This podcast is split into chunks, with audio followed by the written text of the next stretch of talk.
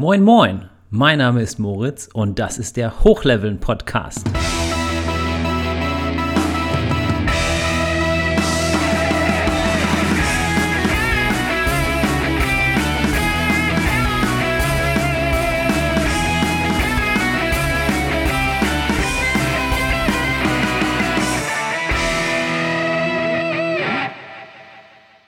Shadowrun heißt das heutige Thema und ich will ganz kurz sagen, wie ich zu diesem Thema kam. Und zwar hatte ich bei Twitter eine Umfrage gestellt mit der Frage, zu welchem Thema soll ich denn morgen mal spontan eine Podcast-Folge machen? Und jetzt habe ich den Salat. Äh, jetzt wurde tatsächlich das Thema Shadowrun gewählt und ich hatte jetzt ungefähr 24 Stunden Zeit, mich auf das Thema vorzubereiten und habe auch ein bisschen Respekt vor dem Thema. Dennoch lege ich direkt los. Entwickelt wurde Shadowrun von Robert N. Charette, Paul Hume, Tom Dowd und Jordan Wiseman. Shadowrun erschien 1989 in der ersten Version. Ja, die Welt von Shadowrun ist ein fiktives Setting, das einerseits für ein Pen-and-Paper-Rollenspiel entwickelt wurde, aber auch schnell sehr viele Romane mit sich brachte. Ungefähr seit 1991 erschien im Heine Verlag eine große Taschenbuchreihe. Ich war damals total verrückt nach diesen Shadowrun Taschenbüchern und ähm, ich möchte nicht lügen, ich glaube, ich hatte damals 40 bis 50 dieser Bücher und habe sie tatsächlich auch alle gelesen. Für Gamerinnen und Gamer ist vielleicht auch Shadowrun Returns interessant. Das ist ein PC-Spiel, das zum Beispiel über Steam zu bekommen ist. Shadowrun Returns ist jetzt so ungefähr 10 Jahre alt und kostet so ungefähr 15 Euro. Ja, ähm, was ist Shadowrun eigentlich für ein Setting? Ich würde sagen, es ist ein genreübergreifendes Setting. Es ist in erster Linie Cyberpunk, es ist aber auch zugleich Fantasy und es ist zugleich auch Science Fiction. Die Protagonisten dieser Welt sind neben normalen Menschen auch Elfen, Zwerge und Orks. Optisch vorstellen könnt ihr euch es gewissermaßen wie Ghost in the Shell, falls ihr den Film kennt. Ähm, den Vergleich werde ich später nochmal genauer erklären. Auch Filme wie Blade Runner könnten in der Welt von Shadowrun spielen. Oder auch der Film Dread. Gemeint ist der Film Dread aus dem Jahr 2012. Der würde auch ganz gut passen. Falls du oder falls ihr auch den Film District 9 kennt, auch das wäre gewissermaßen ein Shadowrun-typischer Film, weil District 9 eine düstere Sicht der Zukunft zeigt. Shadowrun spielt in der Zukunft. Wenn ihr euch fragt, wann genau, da muss ich etwas weiter ausholen. Die ersten Romane, die ersten Abenteuerhefte, die spielten so etwa im Jahr 2050. Die heutigen Romane und heutigen Abenteuerhefte spielen so etwa im Jahr 2080. Wichtig ist hierbei, Shadowrun wurde Ende der 80er konzipiert und zwar so, wie sich die Entwickler damals eine mögliche Zukunft vorstellten. Da wir mittlerweile allerdings, das finde ich immer ganz witzig, die Ereignisse aber durchaus überholt haben, ist natürlich manches auch etwas skurril. Ich nenne hier mal drei Beispiele. Also 2011 soll der erste große Drache in Japan gesichtet worden sein, ist mir jedenfalls bis heute nicht bekannt.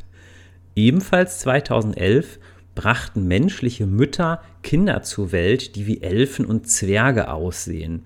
Das war, nach der Sicht von Shadowrun, das, der Beginn der sechsten Welt, denn 2011 kehrte die Magie in unsere Welt zurück. Und was vielleicht auch jetzt 2021 interessant ist, im April 21 kam es durch die sogenannte Goblinisierung dazu, dass jeder zehnte Mensch in einen Ork oder einen Troll verwandelte. Im April 2021 in echt gab es hierzu auch online auf Social Media ein paar Gags, weil natürlich Trolle gibt es tatsächlich ja online und ähm, deswegen wurde das da hier und da in Social Media ein bisschen thematisiert. Shadowrun betrachtet die Zukunft insgesamt im Sinne einer Dystopie. Das heißt, ich würde Shadowrun zum Genre Dark Future zählen. Dark Future ist ein Untergenre von Science Fiction, das von mehreren Sachen geprägt ist. Wir sehen übermäßiges Technikvertrauen, Kommerzialisierung, Ausbeutung der Umwelt, Katastrophenszenarien.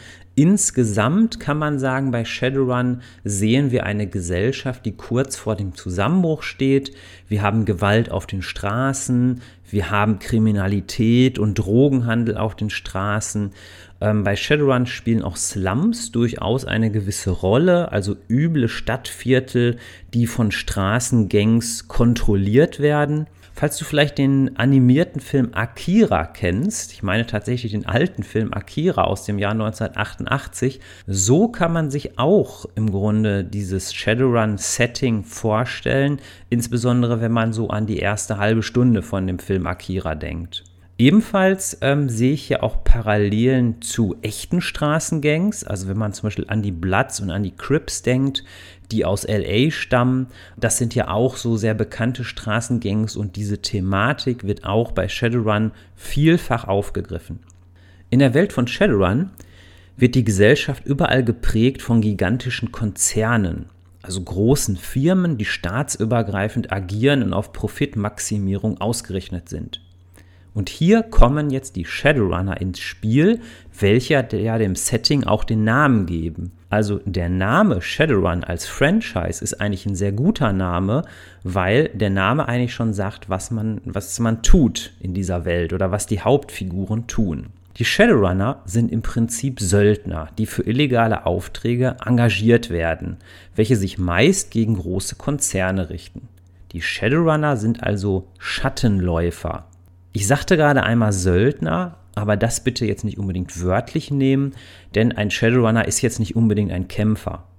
Der Begriff soll hier eher verdeutlichen, dass Shadowrunner meist für einen gefährlichen Job engagiert und bezahlt werden und sich dann danach, wie Söldner halt, wenn sie überleben, den nächsten gefährlichen Job suchen. Viele Storylines spielen in Seattle, also an der Westküste Amerikas. Es gibt Romane und Abenteuerhefte, die auch in der Allianz deutscher Länder spielen, kurz ADL, die also quasi darstellen, wie wäre denn unsere Sprachregion, also wie wäre Deutschland im Jahr 2050 oder 2080. Als neuere Romane sind hier zum Beispiel die Romane Alter Ego und Alter Ratio zu nennen, die hat Mike Chivik groß geschrieben und das sind zwei Romane, die mir richtig gut gefallen. Die Welt von Shadowrun wurde zwar in den USA entwickelt, ist aber an vielen Stellen auch asiatisch geprägt. Die Drachen, die in dieser Welt vorkommen, gleichen eher asiatischen Drachendarstellungen und zum Beispiel weniger europäischen Drachendarstellungen. Auch das Computerspiel Shadowrun Returns führt uns zum Beispiel auch nach Hongkong.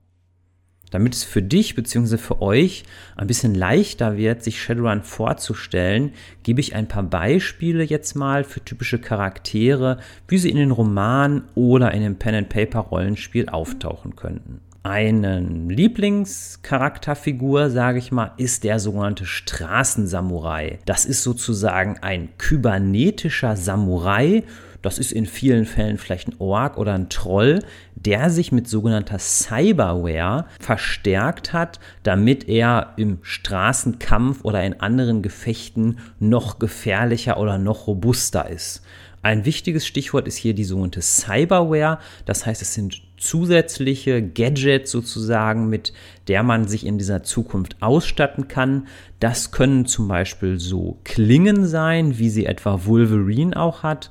Es kann aber auch eine Dermalpanzerung sein, die sozusagen in die Haut direkt eingelassen wird oder auch der bekannte Reflexbooster, das sozusagen wird im Innern des Körpers eingebaut und kann die Reflexe eines Menschen um ein Vielfaches beschleunigen. Auch kommen in manchen Romanen Reporter vor und auch Magiebegabte. Das heißt, man könnte sich durchaus auch so einen magiebegabten Reporter oder eine magiebegabte Reporterin als Charakter vorstellen. Ähm, magisch begabte Charaktere können bei Shadowrun auch den Astralraum erkunden. Das ist sozusagen die, die Geisterwelt, die magische Welt, die uns permanent umgibt, die aber normale Menschen nicht sehen können. Ein anderer typischer Charakter bei Shadowrun ist der Decker oder der Hacker, der mit seinem Cyberdeck sozusagen Computer manipuliert.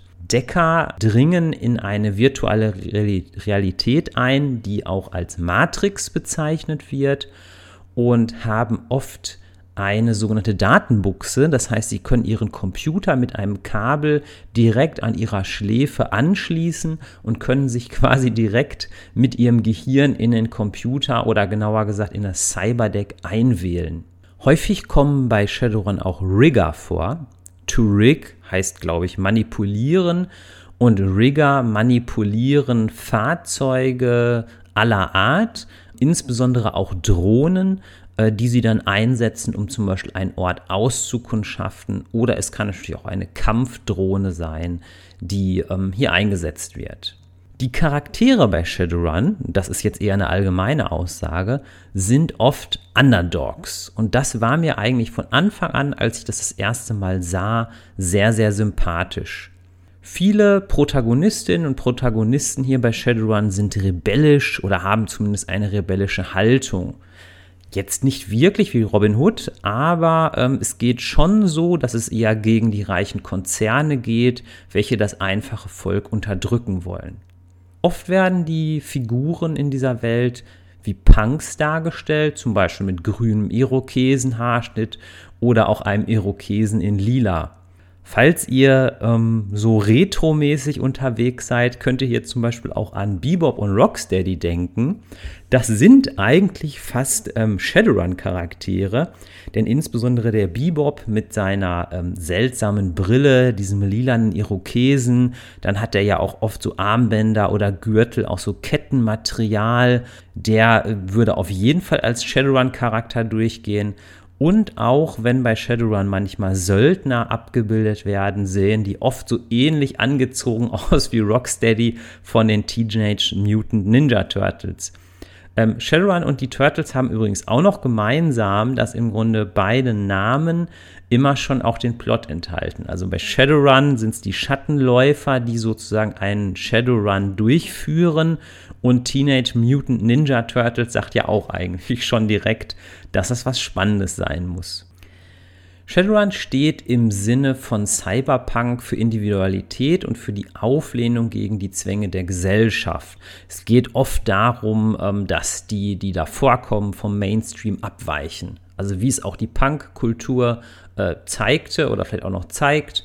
Ich sag mal jetzt als doofe Beispiele, zerschlissene Hosen, Nieten an Lederjacken, auch Buttons an Westen oder auch irgendwie viele Sicherheitsnadeln irgendwo an der Kleidung. Als ich damals ähm, Shadowrun zum ersten Mal ähm, gesehen habe, da war ich natürlich kein Punk, ich war im Grunde nie ein Punk, aber diesen Spirit, den fand ich von Anfang an richtig, richtig gut.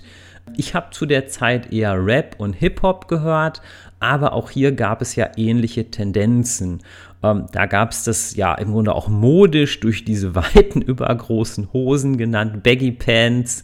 Man hat teilweise ja auch so Skeps getragen, am besten noch falsch rum, irgendwelche grellen Schnürsenkel. Und ähm, ich glaube, es ist kein Zufall, dass zum Beispiel ähm, Shadowrun ja 1989 herauskam dass aber ein Jahr davor in der Hip-Hop-Bewegung zum Beispiel die Gruppe NWA sehr bekannt war. Die hat 1988 das weltberühmte Album Straight Outta Compton rausgebracht. Also NWA, das sind zum Beispiel Ice Cube, Dr. Dre, Easy E. Und dieser Spirit findet sich auch bei Shadowrun wieder eine ganz bekannte Zeile von NWA, so fängt ja auch einer der bekanntesten Songs an, heißt Fuck the Police coming straight from the underground, wo es ja auch darum geht, dass sich hier die, äh, ich sag mal, die Unterschicht in den Barrios sozusagen Luft macht und auch frustriert ist über Polizeigewalt beispielsweise. Und ähm, im Sinne eines Bogens im Grunde geht es bei Shadowrun auch oft um Slums, hier sind es beispielsweise in manchen Shadowrun-Romanen die Orks, die dort am Rande der Gesellschaft leben. Wenn ihr mal Zeit für einen guten Film habt, der ähm, euch das Ganze so ein bisschen näher bringt, dann guckt euch, euch doch mal den Film Bright an. Der ist mit Will Smith. Der Film Bright ist aus dem Jahr 2017 und ist, soweit ich weiß, bei Netflix zu schauen. Äh, der Regisseur heißt David Ayer und es geht im Grunde darum, dass Orks hier in dem Film Bright ganz, ganz unten sind. Sie müssen die einfachsten Arbeiten machen. Sie erhalten schlechte, den schlechtesten Wohnraum und werden auch von den Cops kritisch beäugt. Und das ist eigentlich, sage ich mal, ein verkappter Shadowrun-Film. Ich mache jetzt mal einen Sprung zu einem Shadowrun-Roman, der hier sehr gut passt. Das ist der Shadowrun-Roman Trau keinem Elf von Robert N. Charette, der auch ein Erfinder ja ist von Shadowrun. Und hier möchte ich mal einmal fünf Zeilen von dem Klappentext kurz vorlesen, weil dann könnt ihr euch das wahrscheinlich noch besser vorstellen. Hier steht, für einen Ork ist das Leben im Sprawl von Seattle kein Zuckerschlecken. Cam zumindest hat die ständige Bedrohung satt. Für sich und seine Familie will er einen Ausweg aus dem Ork-Ghetto erkämpfen und deshalb verdingt er sich als Shadowrunner an zwei Elfen. Also das ist so ein ganz, ganz typischer Plot hier in diesem Roman, der wirklich sehr, sehr viel von Shadowrun ähm, ja, preisgibt. Was mich schon immer an dieser Welt sehr äh, fasziniert hat, ist, dass Shadowrun teilweise eine ganz eigene Sprache gefunden hat. Also ein Kumpel zum Beispiel wird hier immer als Chummer bezeichnet. Es gibt aber auch andere bekannte Begriffe, zum Beispiel Draghead ist sowas wie ein Dummkopf oder Drag ist allgemein so ein Begriff für, für Mist oder so. Ähm, dann gibt es auch noch den Begriff Jackhead. Das ist also ein Mensch mit einer Datenbuchse, also einem Direktzugang zum Gehirn via Computer. Und es gibt auch so einen Begriff zum Beispiel Chiphead. Äh, das ist jemand, der süchtig ist nach BTL-Chips. Das sind Better Than Life-Chips, die sozusagen wie Drogen einem ja ganz fantastische, wunderbare Welten vorgaukeln, indem man sich quasi dieses, was auf diesen Chips drauf ist, direkt in sein Hirn äh, übertragen lässt. Direkt ins Hirn übertragen ist hier ein gutes Stichwort, denn ich möchte jetzt an dieser Stelle, weil es hier so gut passt, auf Ghost in the Shell eingehen. Einerseits auf den Film von 1995, aber andererseits auch auf die Serie Standalone Complex, die die Themen von Ghost in the Shell etwas weiterführt. Was hat es jetzt mit Shadowrun gemeinsam? Erstens das Thema Cyberware und Kybernetik. Bei Ghost in the Shell geht es darum, dass viele Menschen Stück für Stück echte Körperteile gegen Cyberware austauschen bis zu dem Maximum von Hauptcharakteren in Ghost in the Shell, die im Prinzip ihren gesamten Körper gegen Cyberware ausgetauscht haben und sozusagen zum Cyborg werden. Aber auch die sogenannten Cyber-Augen, die bei Shadowrun vorkommen, kommen auch bei Ghost in the Shell vor. Zudem ist ja bei Ghost in the Shell die Sektion 9 eine Spezialeinheit, die letztlich so ähnlich agiert, wie die Shadowrunner in Shadowrun es tun. Es gibt einerseits bestimmte ähm, Frontkämpferinnen und Frontkämpfer, die vielleicht sehr stark sind, sehr gewandt sind mit den Waffen, es gibt aber auch bei Ghost in the Shell einen Typ, der ein bisschen so etwas ist wie ein Rigger oder wie ein Hacker. Das heißt, der kommt gar nicht mit vor Ort, wenn es gefährlich wird, sondern er sitzt sozusagen an seinem Computer oder in seinem Kämmerlein und steuert vielleicht von dort eine Drohne oder schickt Daten oder überwacht Kameras. Was auch bei Ghost in the Shell vorkommt, ist, dass sich manchmal die verschiedenen Personen dort zu so einer virtuellen Besprechung in einer virtuellen Lobby treffen. Und das ist letztlich auch so ähnlich wie die Matrix in Shadowrun. Also ähm, wollte ich euch hiermit einmal helfen, wie man sich das so ein bisschen vorstellen kann.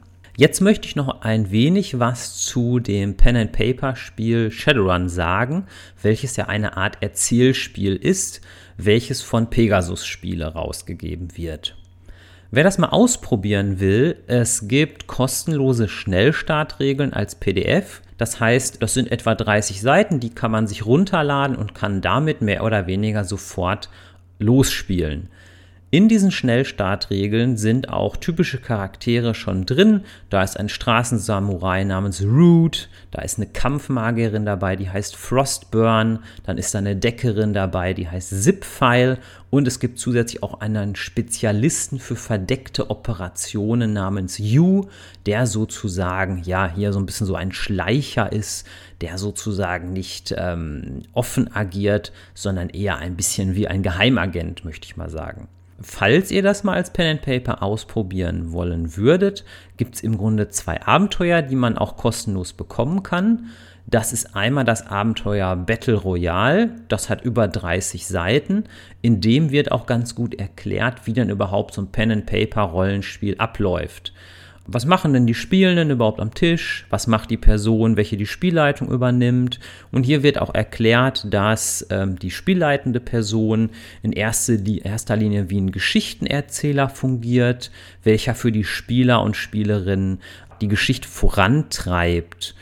Die spielleitende Person ist auch verantwortlich für den Aufbau und für das Weiterführen der Erzählung, was wiederum den Spielern dann etwas zu tun gibt oder etwas zu erleben gibt dieses Abenteuer ähm, Battle Royale, das könnt ihr euch einfach so runterladen. Da geht es um mehrere Gangs, die aneinander geraten und die Spielenden sind natürlich mittendrin.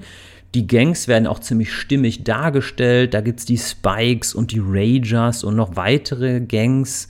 Äh, und das gefällt mir sehr gut. Und auch Seattle wird als Handlungsort zumindest gut skizziert. Im deutschen Sprachraum gibt es zusätzlich noch ein weiteres Probeabenteuer, das heißt Schattentricks. Dieses Abenteuer spielt in Berlin. Dort spielt übrigens zum Beispiel auch der Roman Alter Ego, den ich am Anfang erwähnt hatte. Und dieses Abenteuer Schattentricks hat so etwa 20 Seiten, ist ebenfalls kostenlos. Hier kann man einen ersten richtigen Shadowrun ausprobieren, samt Erkundungs- und Ermittlungsarbeiten. Die Spieler müssen hier, das sage ich jetzt extra nur so ganz grob, müssen verhindern, dass in Berlin ein schreckliches Verbrechen geschieht. Sie müssen also eine Firma ausspionieren, sie müssen wahrscheinlich dort eindringen, um an Informationen zu gelangen. Ein Begriff, der im Kontext von Shadowrun immer wieder auftaucht, ist der Begriff Heist. Das kennt man vielleicht von sogenannten Heist-Movies. Also Heist-Movies sind Filme, die zeigen, wie ein spektakulärer Raub erst geplant wird, wie der vorbereitet wird und wie der durchgeführt wird, und zwar aus den Blickwinkeln der Täter. Ähm, man kann hier zum Beispiel, es ist ja auch, wenn es nicht unbedingt mein Lieblingsfilm ist, aber man kann hier zum Beispiel an Oceans 11 denken. Das ist so ein typischer Heist-Film und das hat auch ganz viel, finde ich, mit Shadowrun zu tun, weil hier geht es auch darum, dass der sogenannte Run, also das Ding, das gedreht werden soll, muss erst geplant werden, da muss das vorbereitet werden, da muss es durchgeführt werden. Und das findet sich natürlich auch in den Romanen wieder.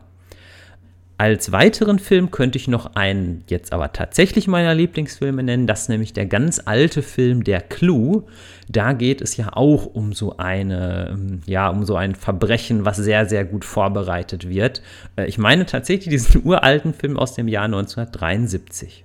Ich möchte jetzt noch mal kurz auf drei Romane eingehen, die zwar alt sind, die ich euch aber ganz kurz vorstellen will.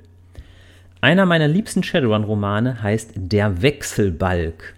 Hier geht es um einen jungen Mann, wollte ich schon sagen. Der ist eigentlich eher ein Jugendlicher. Der ist nämlich 15 Jahre alt, der sich urplötzlich in einen Troll verwandelt. Das heißt, er wird größer, er wird stärker, er wird kräftiger. Aber im Haus seines Vaters will man ihn einsperren. Und er flieht sozusagen aus dem Elternhaus. Ich vermute, es sind eher ein bisschen reichere Leute um dann sozusagen auf den Straßen in den Slums sein Glück zu machen. Und ähm, er gerät natürlich, wie soll es anders sein, auch an Shadowrunner. Also das war damals ein Roman, den habe ich selber irgendwie so mit vielleicht circa 16 gelesen und war für mich mega spannend. Ein weiterer Roman, den ich ganz kurz vorstellen will, ist ebenfalls äh, ein Shadowrun-Roman natürlich. Der heißt Blutige Straßen. Der spielt in London im Jahr 2054 und hier taucht ein Killer auf, der so ähnlich agiert wie Jack the Ripper. Und das ist so eine Mixtur, die ich einfach richtig gut finde.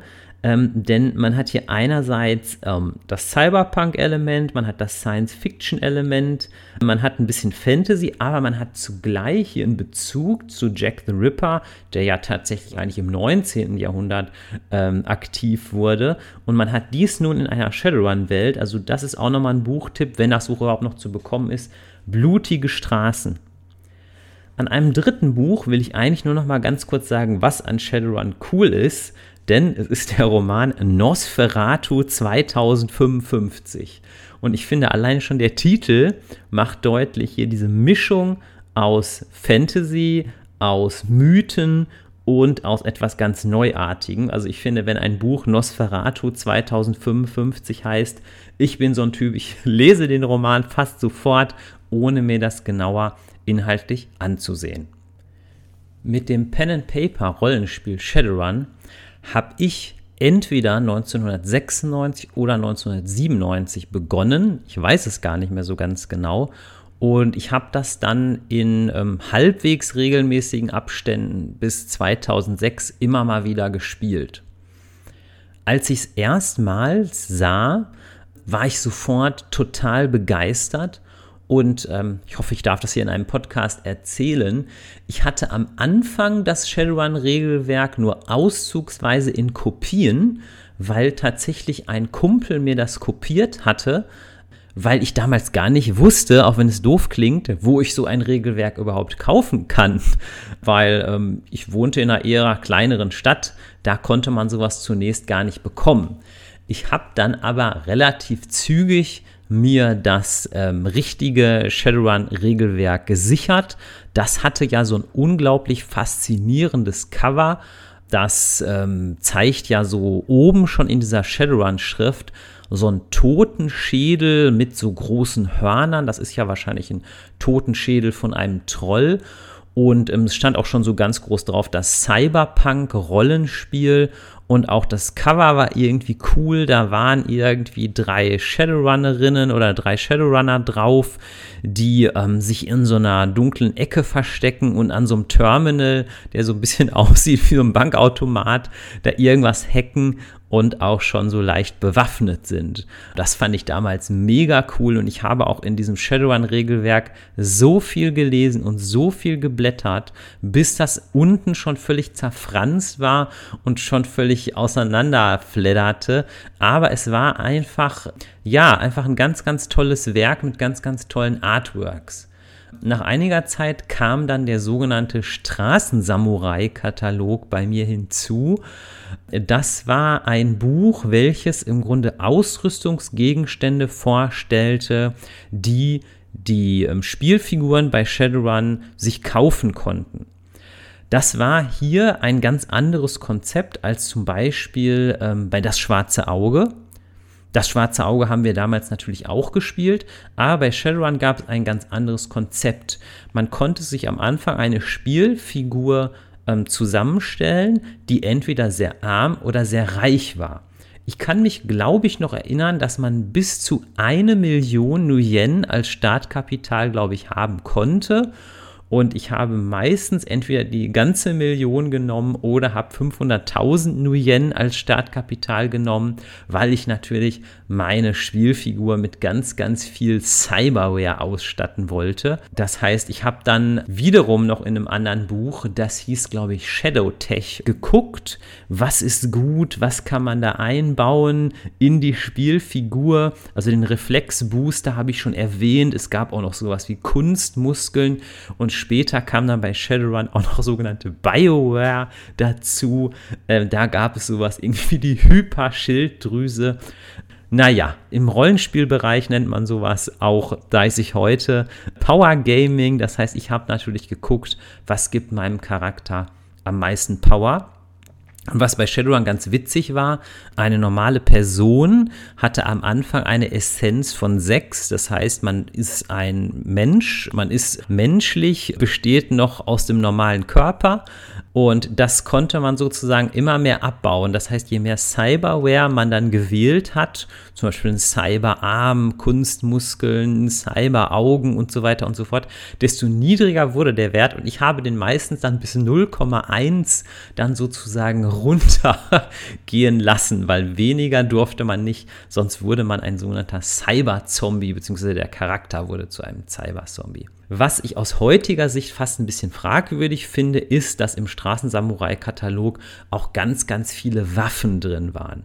Das heißt, äh, man konnte sich da angucken, was gibt es für Pistolen, was gibt es für Schrotflinten, was gibt es für Maschinenpistolen. Und ich war damals 16 oder 17 und fand das richtig, richtig cool. Aus heutiger Sicht finde ich es teilweise auch ein bisschen fragwürdig, weil es natürlich doch ein Militarismus ist, der vielleicht nicht unbedingt wünschenswert ist. Und ich habe auch schon mal ein bisschen davon gehört, dass das von ähm, Rollenspielenden oft auch negativ wahrgenommen wird, wenn sich ähm, Einzelne am Tisch alle Waffen so genau angucken und alle Waffen so studieren. Es hat so ein bisschen, finde ich, so ein bisschen seltsamen Beigeschmack. Das habe ich aber erst heute gecheckt.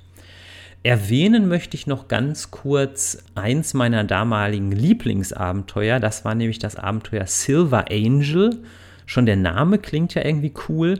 Das war von Tom Dowd. Der wiederum war ja auch ein Erfinder von Shadowrun. Und in diesem Abenteuer ging es ganz viel um die Matrix, in die man dann eintauchen konnte.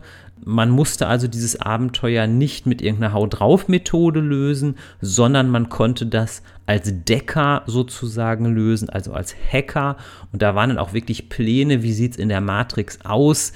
Innerhalb der Matrix gab es dann sozusagen auch Monster, die man bekämpfen musste, bezeichnet als schwarzes Eis. Aber das jetzt zu erläutern, würde wahrscheinlich zu weit führen. Als allerletztes möchte ich noch ein Buch empfehlen, was mir auch noch total im Kopf ist. Das ist nämlich das Abenteuerheft Schlagschatten. Das ist ein Abenteuerband, welcher in Deutschland spielte im Jahr 2053. Und alleine schon das Cover hat damals mich sofort dazu bewogen, das zu kaufen. Einerseits ist da irgendwie so eine Art Ninja drauf Andererseits ist er aber auch ein Shadowrunner, der wirklich seinen Körper zu, ich würde mal sagen, 80 Prozent wirklich durch Cyberware ausgetauscht hat und der noch nicht mal mehr richtige Beine hat, sondern eher so ein Fahrwerk. Also es sieht irgendwie auch gruselig aus, aber irgendwie dieses Cover ähm, hatte damals, glaube ich, viele angesprochen. Viele kennen das sicherlich auch, möglicherweise noch Schlagschatten. Und da waren halt auch ähm, gute Abenteuer drin, wie zum Beispiel Lösegeld für eine Leiche, aber auch das Abenteuer Mörder Media. Hier kann man an dem Begriff Mörder Media auch schon sehen, dass es vielleicht ein bisschen Medienkritik ist, die bei Shadowrun eine Rolle spielt und auch überhaupt Kritik an der Kommerzialisierung der Welt. Und das dritte Abenteuer, das ist mir noch ganz besonders in Erinnerung geblieben, das hieß Prometheus. Hier sozusagen haben sich die ähm, Helden oder die Heldengruppe hatte sich mit so einer Art Gargoyle, glaube ich, zusammengetan. Und ähm, das Abenteuer fand ich mega spannend. Ich wusste damals zunächst noch nicht mal, wie man Prometheus ausspricht, aber heute weiß ich es zum Glück. Das war es im Grunde auch schon. Und ich hoffe, dass mir das Thema Shadowrun halbwegs gelungen ist. Auf äh, Twitter schrieb nämlich jemand, ich will dir jetzt keinen Druck machen, aber Shadowrun ist eins meiner Lieblingsfranchises, also versau es nicht. Ich hoffe in diesem Sinne, dass ich es nicht versaut habe. Und falls ihr noch mehr über Shadowrun wissen wollt, könntet ihr euch zum Beispiel den Nerdwelten-Podcast anhören. Da gibt es in der Folge 106 auch einen sehr schönen Einblick in das Thema Shadowrun. Hier war auch der Tobias Hamelmann zu Gast, der ja auch der Shadowrun-Chefredakteur ist. Und auch der Moritz Melem war dabei, der auch ein Experte für viele Rollenspiele ist. Und ich habe hier versucht, es ein wenig anders zu machen. Ich bin vielleicht gar nicht so ganz detailliert aufs Rollenspiel eingegangen, denn ich wollte euch in erster Linie eigentlich dieses Franchise, dieses Setting näher bringen, das mich damals auch in erster Linie durch die Romane beeindruckt hat. Vielen, vielen Dank fürs Zuhören. Bis zum nächsten Mal.